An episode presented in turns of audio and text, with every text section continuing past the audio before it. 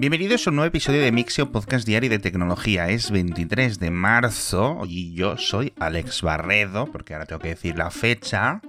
Y este episodio está saliendo un poco más tarde que el boletín, pero sin embargo me hace muchísima ilusión porque es, cuento una noticia que creía de verdad que nunca iba a ocurrir. Y es que BID, la compañía china de coches eléctricos, va a anunciar su llegada a España el 29 de marzo, la semana que viene. Ya ha contratado una serie de eh, redes de concesionarios con diferentes multinacionales ya establecidas en, en España y lo hace después de llegar a otros países de la Unión Europea, pues donde al final se venden muchísimos más coches eléctricos. Y es que en España vamos muy, muy, muy regular. Pero bueno, los tres modelos que van a traer BYD, no sabemos muy bien qué fechas empezarán a estar disponibles. No sé si para finales de año aproximadamente. Pero son el Atto, que es lo que le dicen así, un, un subcompacto, muy parecido a lo mejor al Nissan Qashqai, que costará unos 42.000 euros.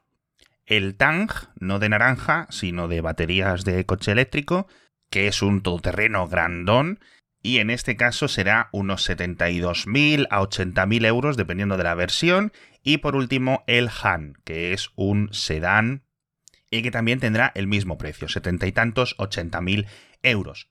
Estos precios los sabemos porque son a los que se están vendiendo en otros países de la Unión Europea y no hay nada que nos indique que vayan a ser diferentes, ¿no? En España. Lamentablemente, de momento, no van a empezar a vender quizás sus modelos más atractivos para un mercado al final con las condiciones como el español, que son el Seagull, el Dolphin y todos estos coches pues más baratos, pero es que al final si os habéis fijado en estos precios, pues tampoco es que sean atractivos, de hecho son el doble de lo que cuestan en China aproximadamente, es decir, todos esos titulares de hay un coche eléctrico en China que destroza a los Tesla y, solo cuesta 22.000 euros. No, eso no, no ocurre, ¿vale? Pero bueno, oye, yo qué sé, es un primer paso. Estos coches van a estar siempre fabricados en China. Pero es un desembarco muy importante. Por ejemplo, ya tenemos unos coches eléctricos fabricados en China que se venden en España, como los MG. Y a ver si llegan otras marcas como NIO, como Xiaopeng. O quién sabe si en el futuro incluso pues la gente de Xiaomi, la gente de no lo sé, otros fabricantes empiezan a expandirlo. Pero bueno, estaremos muy atentos a ese día 29 de marzo para ver todos los detalles. Sin embargo, tenemos que hablar de baterías ahora, porque tengo dos noticias que son esperanzadoras. La primera es muy de actualidad y es una empresa japonesa que se llama Maxell. No confundir con Maxwell, es decir, le falta una letra, que es otra empresa de baterías, pero esta es Maxell que va a comenzar en su nueva planta, en su nueva fábrica en Kioto, a las afueras de Kioto, la producción en masa de baterías de estado sólido en verano de 2023, en 3-4 meses. Pero de momento no van a estar diseñadas para vehículos, sino van a estar diseñadas, eh, según explican, para robots industriales. Si es cierto que las baterías de estado sólido ya existen y están entre nosotros, ¿no? Como en la película aquella, pero por ejemplo se utilizan en eh, las pequeñas pulseras deportivas, relojes inteligentes, algunos aparatitos, pero realmente son muy caras. Tienen una densidad de energía brutal, muy importante, muy superior a las de ion litio, pero son caras. Y llevamos tanto tiempo hablando del estado sólido, madre mía, las baterías, no sé qué, que me ha hecho ilusión que aunque no sean los packs del tamaño que necesita un coche, pues sí que comience su fabricación y además donde se esperaba, que es en Japón, porque Japón son los líderes de este tipo de tecnología. Casi todas las patentes, casi todos los avances, etcétera, están diseñados y han sido conseguidos durante la última década por diversas empresas japonesas.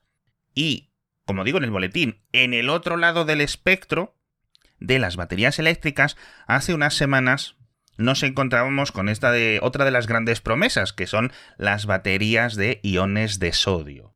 Que en este caso pasa todo lo contrario. Tienen menos densidad, pero a su vez son más baratas que las de ion litio. Y una empresa china ha podido ya ponerlas dentro de un coche.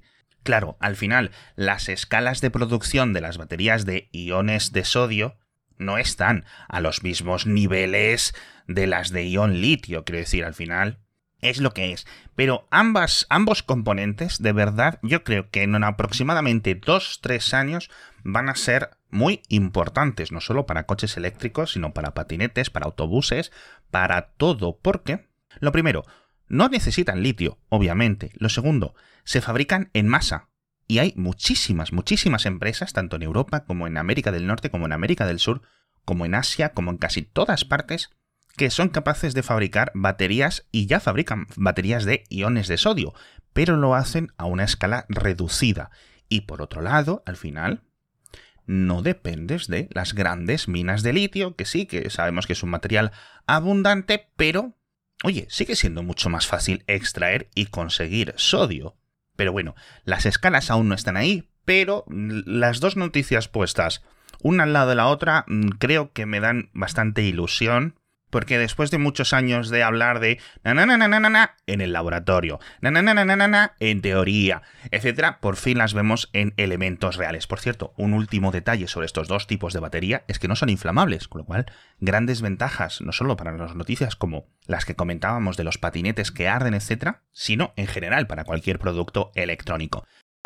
Nos vamos a hablar ahora de una plataforma digital favorita de este podcast que es Twitch y que me ha dado tiempo a recopilar una estadística que yo no había caído, precisamente en que Twitch lleva casi dos años perdiendo audiencia, unos 20 meses de caídas después de tocar techo en mayo de 2021 con un casi 2.100 millones de horas eh, visualizados por parte de todos los espectadores en todos los canales de Twitch en febrero de 2023 fueron unos 1.645 millones de horas, con lo cual un 25% menos.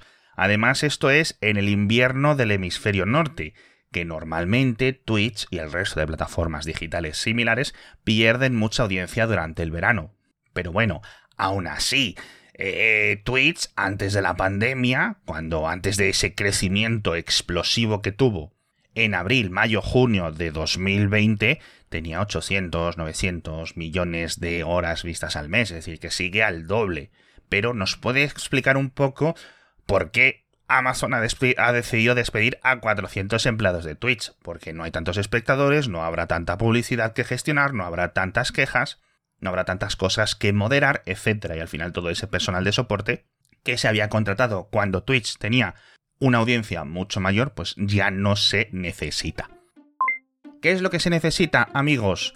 Que vuelvan nuestro patrocinador, la gente de holded.es, que dice, oye, se está apuntando mucha gente, muchas empresas, muchos empresarios, muchos autónomos, muchos freelance a nuestra plataforma digital, a holded.es, a esta herramienta en la nube que tiene todo lo que necesitan y que os he estado contando durante todos estos días y hemos expandido un poco más para que podáis disfrutar de esos 14 días de prueba gratuita y de ese 50% de descuento durante los tres primeros meses. Holded.es, como a mí me gusta decir, es una plataforma que se paga a sí misma por la cantidad de tiempo que te ahorras. Cosas muy básicas, como las facturas, los presupuestos, etcétera, se gestionan con un clic. No es aburrido, no es. No, van a estar tus clientes y tus proveedores completamente contentos contigo y que eres una empresa ya con sus empleados, con sus nóminas, pues tienes la gestión de nóminas incorporada, tienes un CRM para gestionar a tus clientes, tienes un sistema de gestión de inventario para tener una conexión mucho más directa con tus proveedores, eh, múltiples divisas, de todo, conexiones bancarias directamente, etcétera, en fin, muy bueno holded.es me alegro de que sigan patrocinando y me alegro sobre todo de que sigáis apuntándoos porque es una plataforma muy buena. Y ahora nos vamos a hablar de inteligencia artificial, porque ¿os acordáis de aquel refrán de los que se forraron con la fiebre del oro de San Francisco del siglo XIX eran los vendedores de picos y de palas? Pues con todo este avance de los eh, bots y de los elementos de desarrollo sintéticos, los que se están forrando son la gente de Nvidia. De hecho, su acción ha subido como un 70% en lo que va de año. Es decir, tenían esos problemas de, ah, ya no tenemos eh, que vender, no podemos vender tarjetas a los eh, de las criptomonedas. Y de repente surge esta fiebre y empiezan a forrarse a vender los chips gráficos para montarse supercomputadores. Así que lo que han anunciado es un elemento que se llama DGX Cloud y básicamente son superordenadores que literalmente Nvidia los monta y las grandes plataformas de computación en la nube, los Amazon, los Oracle, los Alibabas, los Google, Microsoft, todas estas que dominan el mercado, se los compran y los alquilan pues por minuto o por horas o por lo que necesiten, porque todo el mundo está trabajando ahora mismo en este tipo de tecnología. Y están las fábricas de Nvidia que de verdad que no dan abasto para compensar toda esta demanda. Demanda, por ejemplo, la que viene de algunos artistas, como en el caso de los creadores de South Park, que la semana pasada hicieron un episodio con ChatGPT como protagonista, que los chavales de la escuela utilizaban ChatGPT para responder a sus novias, y lo utilizaban para hacer los deberes del colegio, y los profesores utilizaban ChatGPT para corregir los trabajos que presentaban los chavales.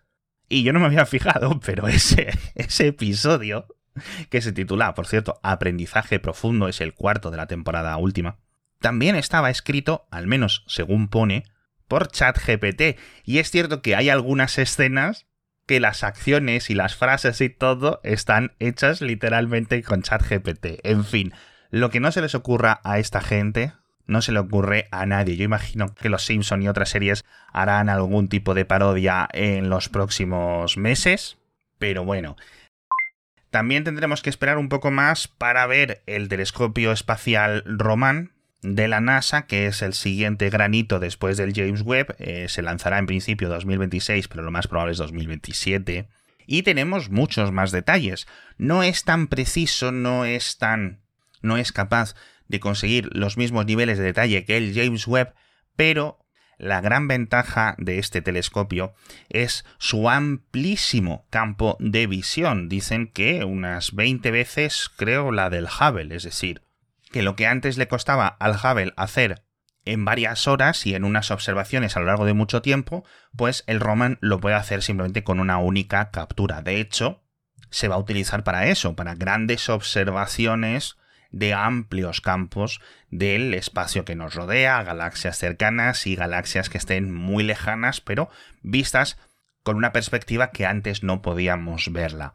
De hecho, y estos son los datos nuevos, se espera que envíe a la Tierra unos 4.000 terabytes de imágenes cada año, que son aproximadamente 80 veces más de lo que envía el James Webb. Son totalmente complementarios. No vais a ver imágenes tan espectaculares, pero a nivel científico, la verdad es que tiene muy, muy buena pinta. Eh, hablamos también del escándalo de espionaje en Grecia, que ahora también se ha revelado que además de espiar a políticos y a periodistas, habían espiado a una empleada de Facebook, yo imagino que para saber si en Facebook les estaban siguiendo el rastro. Y por último, ya sabemos de dónde vino el globo chino, este que dispararon con un F-22 hace un mes. Y precisamente ha sido identificado gracias a imágenes de satélite capturadas por la empresa Planet, que fotografía casi toda la Tierra constantemente en tiempo real. Y simplemente han tenido que ir mirando las fotografías con grandes supercomputadores e ir buscando y trazando todos los movimientos del globo hasta poder ver cómo despegó el 14 o el 15 de enero en la isla de Hainan, en China. Y poco más por hoy, muchísimas gracias a todos por estar conmigo, muchísimas gracias por la paciencia y nos vemos mañana con más noticias de tecnología.